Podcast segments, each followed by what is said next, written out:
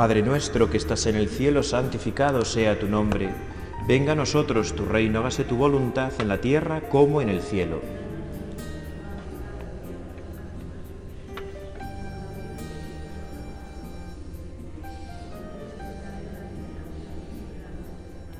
Dios te salve María, llena eres de gracia, el Señor es contigo, bendita tú eres entre todas las mujeres y bendito es el fruto de tu vientre Jesús.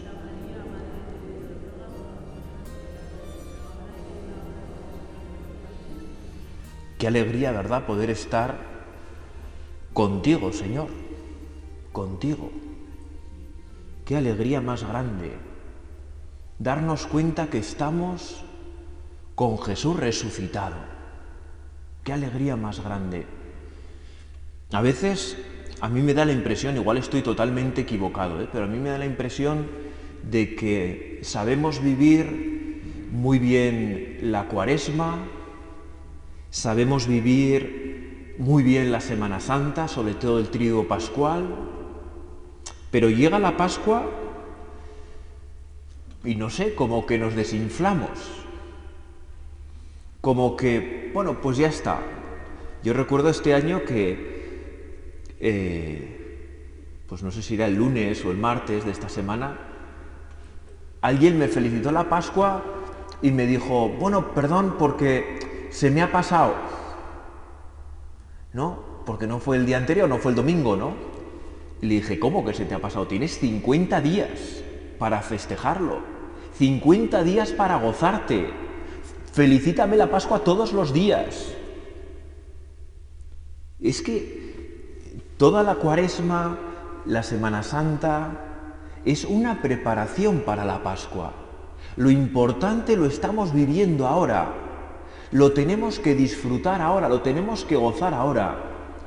Un amigo cura que es un sabio, párroco por aquí cerca, eh, suele decir, es que dice de sí mismo, pero también hablándose un poco en general, ¿verdad? Nos es más fácil vivir la cruz que la resurrección. Y suele decir, ya es pena, ¿no? Ya es pena. Hombre, es verdad que como en esta vida todos tenemos cruces, tenemos experiencia de la cruz, tenemos experiencia del sufrimiento, pero nos es más difícil tener experiencia de la resurrección, de ese encuentro. Y sin embargo, ese encuentro que pienso que pues lo tenemos de una manera sencilla, cotidiana, alegre, y ahora en Pascua también festiva. ¿Verdad? Y así como solemos tener, eh, bueno, pues proyectos, ¿no? Que nos ayuden, o planes de vida que nos ayuden a vivir bien la cuaresma, ¿no? Y uno dice, bueno, ¿qué voy a hacer esta cuaresma para que no se me escape, ¿no?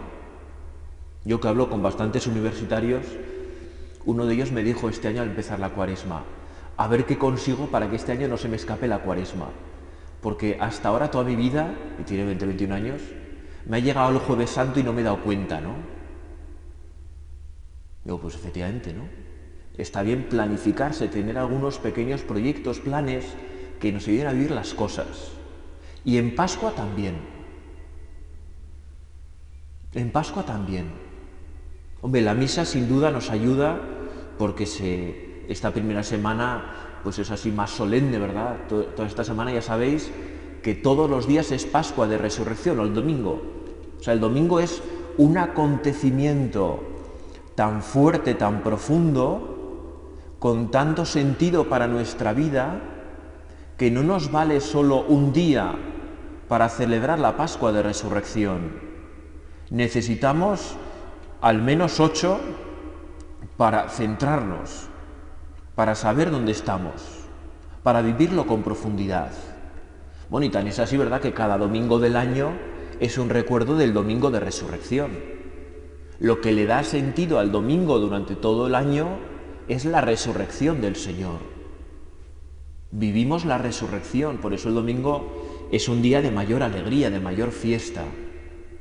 Bueno, pues quizá en este rato de oración contigo, Señor, nos vendría bien, ¿verdad?, preguntarte en el interior de nuestro corazón, Señor, ¿cómo quieres que viva yo la Pascua este año?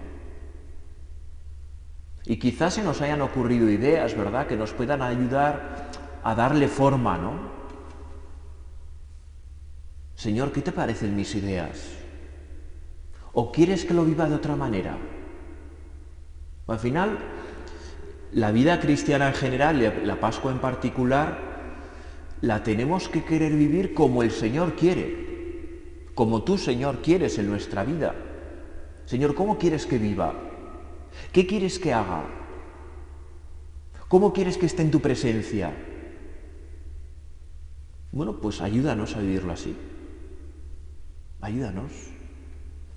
¿Verdad? Como decía el pícaro, ¿verdad? San Agustín. A mí me parece un santo con mucha picardía, ¿no? San Agustín. Eh, como decía, eh, dame Señor lo que quieres, dame Señor lo que me pides y pídeme lo que quieras. Tú dame lo que me pides y ya, pues pídeme lo que tú quieras. No, es una forma pícara de pedir, ¿no? ¿Qué quieres que haga? Dámelo y lo haré. Bueno, es una, buena, una forma bonita de rezar nosotros. En este rato de oración, aquí contigo, Señor. Jesús, dame lo que me pides y pídeme lo que quieras. Que tengamos esa generosidad en nuestra vida, esos deseos grandes que brotan de nuestro corazón de vivir para ti, Jesús. Que toda nuestra vida sea para ti, en nuestros quehaceres ordinarios, claro en, nuestra vida cotidiana. Lo queremos vivir toda entera para ti. En casa, en, la compra, en la calle, en la plaza, en el café, donde estemos, ¿no? Desde lo más santo como aquí en la parroquia hasta lo más prosaico, ¿no? Todo sea para ti, Señor. Todo sea para ti. Ese mismo día, o sea, hoy, ese mismo día, Dos de ellos se dirigían a una aldea llamada Emaús, que distaba de Jerusalén 60 estadios. Iban conversando entre sí de todo lo que había acontecido. Y mientras comentaban y discutían, el propio Jesús se acercó y se puso a caminar con ellos, aunque sus ojos eran incapaces de reconocerle. Esto es muy llamativo, ¿verdad?, de la resurrección. Nadie le reconoce inmediatamente. Bueno, sí, uno, Juan. Juan siempre le reconoce el primero. En todas las apariciones, acordaros el día de resurrección, vio y creyó, sin verle, simplemente por cómo estaban dispuestos los lienzos y el sudario. Ve y cree. San Juan es ese apóstol joven enamorado que se ha dejado amar por Cristo como ningún otro y que le reconoce siempre rápidamente. ¿No? Cuando están en la pesca milagrosa, ¿verdad? Ahí en el lago, en Genesaret, en Galilea, todos empiezan a dudar, ¿quién será? Y San Juan inmediatamente, es el Señor. Y San Pedro salta al agua. Es el Señor. Bueno, pero todos los demás no son capaces de reconocer al Señor. A veces a ti y a mí nos pasa lo mismo, que en el camino de nuestra vida no somos capaces de reconocer al Señor. Lo tenemos cerca, te tenemos cerca, Señor, y no sé, pues igual estamos tan metidos en nuestras cosas, con nuestras ideas, a nuestros planes, que no te reconocemos. Me recuerda, ¿verdad?, al cardenal Bantuan, este cardenal vietnamita, que era sacerdote vietnamita en, la época del comunismo en Vietnam y le hacen obispo y a la semana de hacerle obispo eh, el gobierno le detiene y le incomunica y va a estar siete años incomunicado. Que el único trato va a ser a base de palizas con los carceleros. ¿No? Y claro, este le supone una gran crisis, Porque piensa, caray Señor, me haces obispo y me encierras. No entiendo nada. Pues un obispo no es un evangelizador. A todas estas gentes, de, a mis fieles, no les hace falta su obispo. No entiendo nada. Y eh, comienza con una gran crisis, pero poco a poco se fue dando cuenta que es que estaba viviendo un poco desenfocado, que se estaba ocupando mucho de las cosas de Dios, pero no del Dios de las cosas. Y en esos años incomunicado, empieza a darse cuenta de que tiene que cambiar, de que lo importante en su vida y también en la nuestra no es ocuparnos de las cosas del Señor, sino del, del Señor de las cosas. ¿No? Porque a veces podemos tener como, bueno, qué importante mi rosario, qué importante, eh, yo qué sé, ¿no? Mi oración, qué importante mi lectura, qué importante... Bueno, sí, claro, es importante, sin duda alguna. Pero eh, lo importante es el Señor. Que tú te encuentres con el Señor cada día, con el Señor resucitado que vive. No voy a ser que estemos tan empeñados en hacer las cosas bien que nos olvidemos de con quién las hacemos de por quién las hacemos, que no es por nosotros. ¿No? A mí hay una cosa que me hace mucha gracia cuando, bueno, mucha gracia, es un poco así, ¿verdad? Pero me da un poco pena realmente, que es que cuando alguien muere muy piadoso y se dice, bueno, este con los rosarios que ha rezado estará en el cielo seguro. Pero es que no vamos al cielo por los rosarios que hemos rezado. Vamos por la misericordia de Dios que nos lleva al cielo. Los rosarios nos ayudarán sin ninguna duda, soy súper devoto del rosario. Pero no hay que perder las cosas de vista. No son las cosas de Dios las que nos llevan al cielo, es el Dios de las cosas. Y las cosas de Dios nos tienen que ayudarnos a encontrarnos con el Dios de las cosas. Eso es la Pascua en nuestra vida. Darnos cuenta que el centro y el único importante eres tú y que te tenemos que reconocer, ¿verdad, Señor?, en el camino de nuestra vida. Cuando vamos tristes y agobiados, como les pasaba a los discípulos de Maús, comentando todo lo que había acontecido, muy triste, muy doloroso, cómo habían puesto todas sus esperanzas en Cristo y se habían visto defraudados. A veces parece que vamos como los discípulos de Maús en nuestra vida sin darnos cuenta de que Cristo ha resucitado, incapaces de reconocerle, incapaces de reconocerle. El Papa Francisco, con esas expresiones tan simpáticas suyas, ¿verdad? Tiene dos muy fuertes, que es que dice, un cristiano no puede ser que vaya siempre con cara de pepinillos en vinagre, que a mí me encanta porque me parece tan gráfica, ¿no? Y es verdad que a veces vamos un poco avinagrados, ¿Por qué? Porque, porque, ay, que no he rezado el rosario. Bueno, pero has rezado. Te has encontrado con Dios. Has gozado con Él. Ya está. Y otra verdad que dice el Papa Francisco muchas veces es que vamos con una eterna cara de funeral, con cara de cuaresma. ¿No? Dices, pues es verdad, ¿no? Que a veces tenemos que vigilar, ¿no? Cómo sonreímos, cómo estamos ante los demás, ¿no? Porque, bueno, sin darnos cuenta, nos podemos incapacitar para ver al Señor que se acerca a nosotros. Ahora, ¿verdad? Estás aquí con nosotros en la Eucaristía, en esta apariencia tan sorprendente tuya, Señor. Pareces pan, sabes a pan, pero la fe nos basta para saber que eres Cristo. Cristo vivo, resucitado entre nosotros. Es bonito ver cómo a los discípulos de Maús Jesús se les acerca en el camino. Se les acerca sin darse importancia, como uno más, como uno más. ¿De qué veníais hablando entre vosotros por el camino? Se detienen entristecidos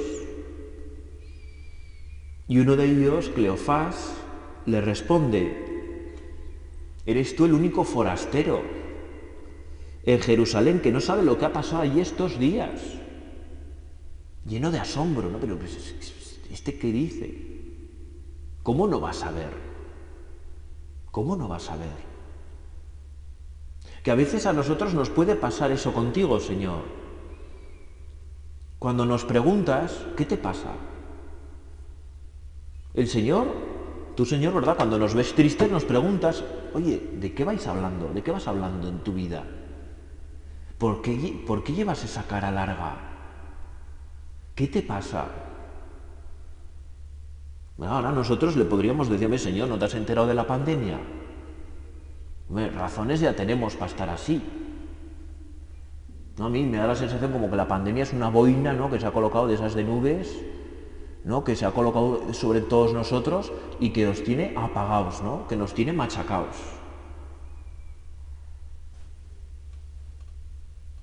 Eres tú el único forastero que no sabes lo que ha pasado ahí estos días. Pero hombre, ¿qué dices? Y Jesús ¿Qué ha pasado? ¿No, el Señor? Tantas veces tú quieres, Señor, que te contemos nuestra versión de las cosas. Sabemos por fe que eres omnisciente, que todo lo sabes. A ti Jesús no se te escapa nada. Nada. Sabes todo. Sabes todo de nuestra vida. El Señor entiende nuestra vida mejor que nosotros mismos. Sabe las causas de nuestras tristezas mejor que nosotros mismos. Sabía perfectamente por qué los discípulos de Maús caminaban tristes. Claro que lo sabía. Pero sabe también que nosotros necesitamos expresarlo. Necesitamos contarlo. ¿Qué ha pasado? Lo de Jesús el Nazareno que fue un profeta poderoso en obras y palabras delante de Dios y ante todo el pueblo. Como los príncipes de los sacerdotes y nuestros magistrados lo entregaron para ser condenado a muerte y lo crucificaron. Sin embargo, nosotros esperábamos que Él sería quien redimiera a Israel. Pero con todo es ya el tercer día desde que han pasado estas cosas. Bien es verdad que algunas mujeres de las que están con nosotros nos han sobresaltado, porque fueron al sepulcro de madrugada. Y como no encontraron su cuerpo, vinieron diciendo que habían tenido una visión de ángeles, que les dijeron que está vivo. Después fueron algunos de los nuestros al sepulcro y lo hallaron tal y como dijeron las mujeres, pero a él no le vieron. Cleofás y su amigo no esperan. Si hubieran esperado un poquito más, hubieran visto al resucitado. Pero en cuanto pasan los tres días y ven que ahí no se mueve nada, se van. Les falta paciencia. Como tantas veces nos pasa a nosotros, nos falta paciencia. No, Señor, dame paciencia, pero dámela ya. No, Señor, si eres el Señor, haz lo que yo quiero, como yo quiero, cuando yo quiero. Bueno, bueno, si eres el Señor, haz lo que quieras, cuando quieras, como quieras. Y para eso eres el Señor. Y si crees que me toca esperar, pues esperaré. Y si crees que me toca sufrir, pues sufriré. Claro. ¿Cómo es nuestra oración? ¿Cómo acudimos a Jesús si realmente creemos que Él es el Señor? El que lleva el control de las cosas en nuestra vida. ¿Cómo es nuestra oración con Él? Tiene que nacer de la más profunda humildad, como la Virgen María. Bueno, está claro que estos dos hombres impacientes se van tristes. Hablan de Jesús como alguien que ha pasado. Quizá, ¿verdad?, tú y yo podamos examinar, ¿verdad?, en este rato de oración, ¿y yo cómo hablo de Jesús? ¿Realmente creo que vive? O cuando me refiero a Jesús, en mis conversaciones, ¿verdad? O en mis pensamientos, hablo de él en pasado. A veces pues, nos, puede, pasar. No, esas expresiones que a veces se oyen que a mí me da mucha pena, ¿no? Ay, si el Señor estuviera aquí, ¿Cómo que si el Señor estuviera aquí? El Señor está aquí. El Señor está aquí. Y en los arcos en muchos agrarios, además. En tres. En tres. Necios y torpes de corazón para creer todo lo que anunciaron los profetas. No era preciso que el Cristo padeciera estas cosas y así entrara en su gloria. El Señor que pierde la paciencia también, ¿no? Pero hombre, pero hombre, pero hombre, pero hombre, ¿no? Yo me imagino ahí al Señor y dice, ay Dios mío, estos, después de todo lo que he pasado por estos, qué necios y torpes sois. Quizás también nos lo puedas decir a nosotros, ¿verdad? A mí desde luego me lo puede decir a vosotras igual, a vosotros igual no. Qué necio y torpe eres, Andrés, qué necio y torpe eres. Pero no te das cuenta. ¿No te das cuenta de cuánto te amo, de cuánto te quiero? De todo lo que he pasado por ti. ¿No te das cuenta?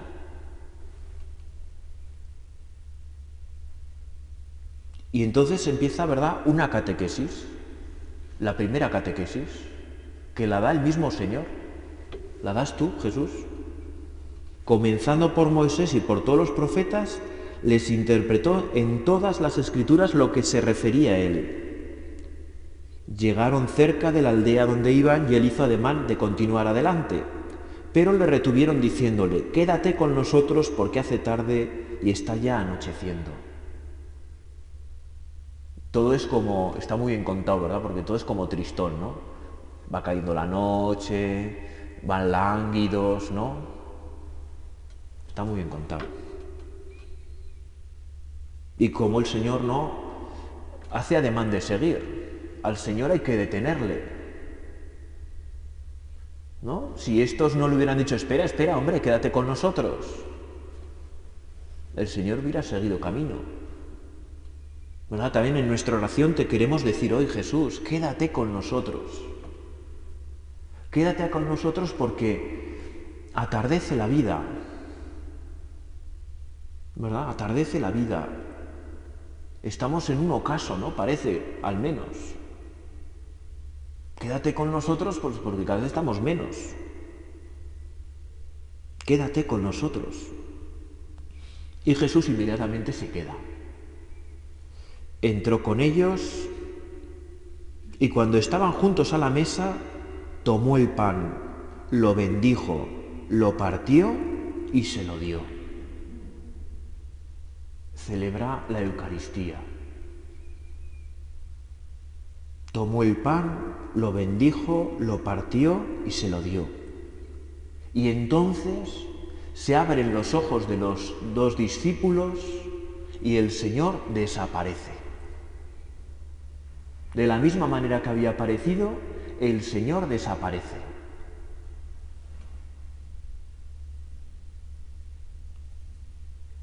Y se dijeron uno a otro, ¿no es verdad que ardía nuestro corazón dentro de nosotros mientras nos hablaba por el camino y nos explicaba las escrituras? Ah, se dan cuenta de que algo había pasado distinto con ese, que claro que es el Señor pero se dan cuenta tarde. Pero ya da igual porque ya la alegría ha inundado su corazón. Están radiantes de felicidad. Ya, fijaros, no les importa ni siquiera que esté, porque saben que está vivo.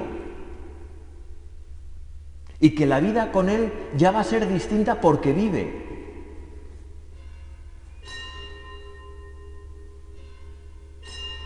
El Señor ha resucitado. El Señor ha resucitado, el gran, anuncio pascual. Y es muy bonito el Evangelio de los discípulos de Maús. Al instante se levantaron y regresaron a Jerusalén. Es una pasada, a mí siempre me ha impresionado. Porque lo que deja claro el Evangelio al principio es que anochece, que hay que guarecerse y que hay que dormir. Pero cuando se han encontrado con Jesús, es tal la luz de Cristo resucitado que brilla en ellos, que les da igual la noche, que les da igual las dificultades, Da igual todo.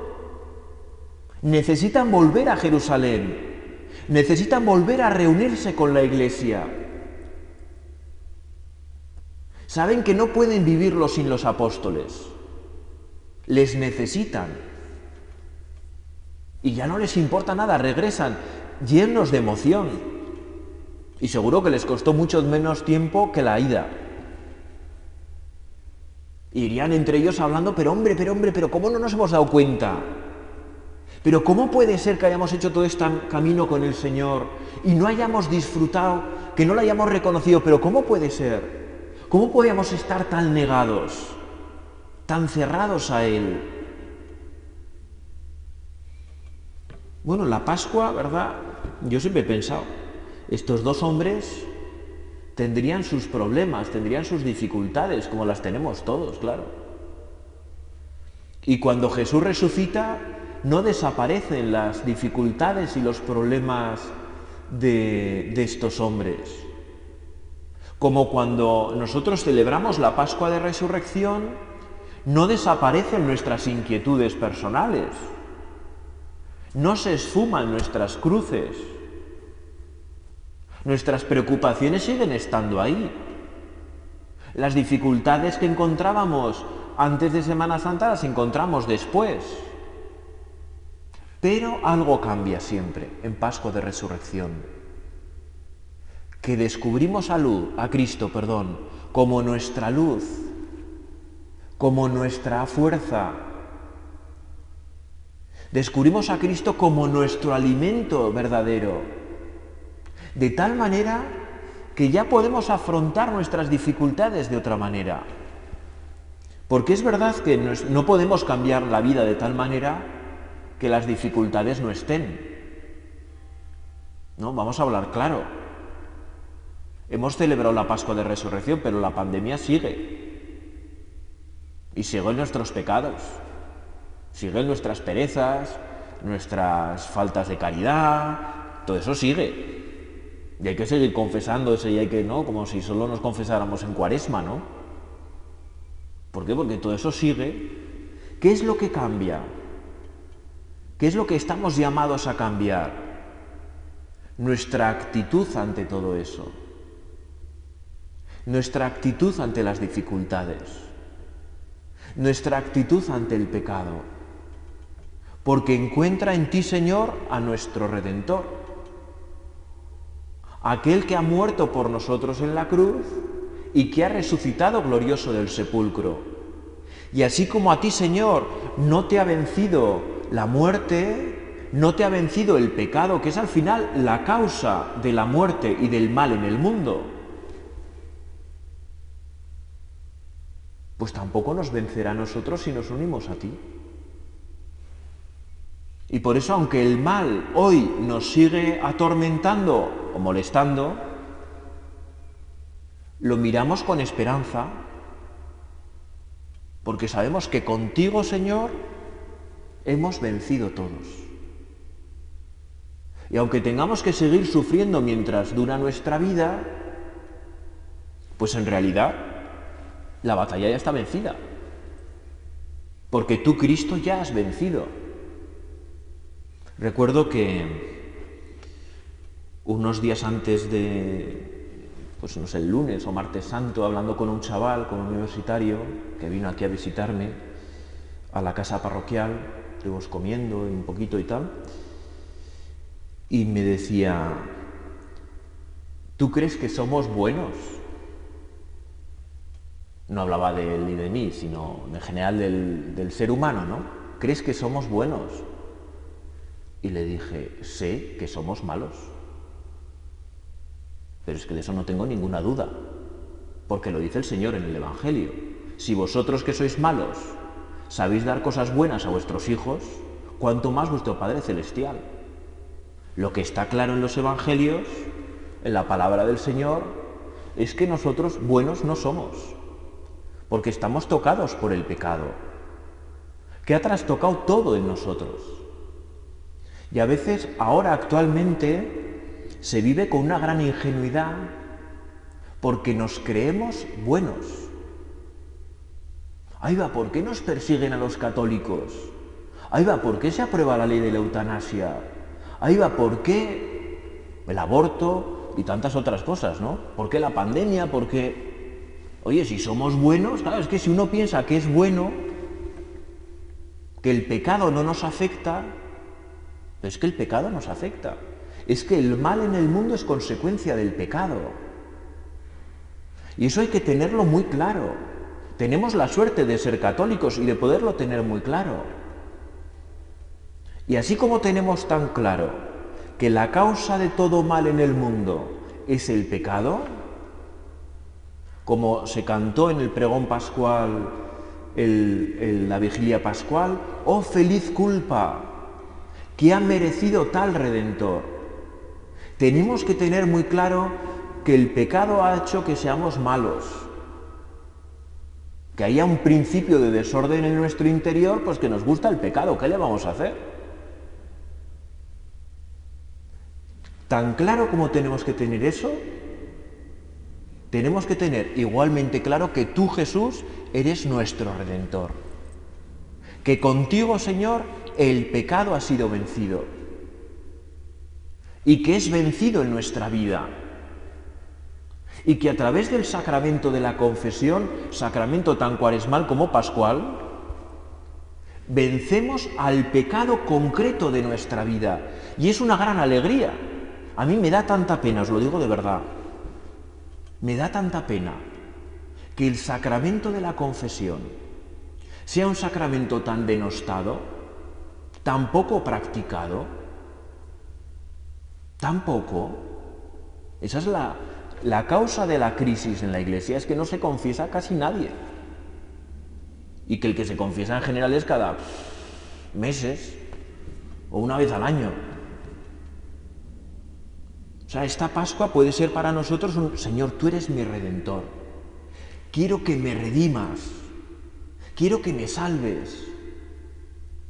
Quiero que me transformes desde lo profundo de mi corazón. Te quiero dar todo lo que soy, también mi pecado, para que tú me salves de él. Vamos a pedirle a María, ¿verdad? A Santa María de los Arcos, la Inmaculada, que nos ayude a acudir a Jesús, a su Hijo, a ti Señor, con humildad de corazón, sabiendo que somos malos y que, que somos pecadores, sabiendo que te necesitamos, pero no solo que te necesitamos, sino que necesitándote te tenemos al alcance de la mano, que es la gran noticia de la Pascua, que estás junto a nosotros. Dios te salve María, llena eres de gracia, el Señor es contigo. Bendita tú eres entre todas las mujeres y bendito es el fruto de tu vientre Jesús.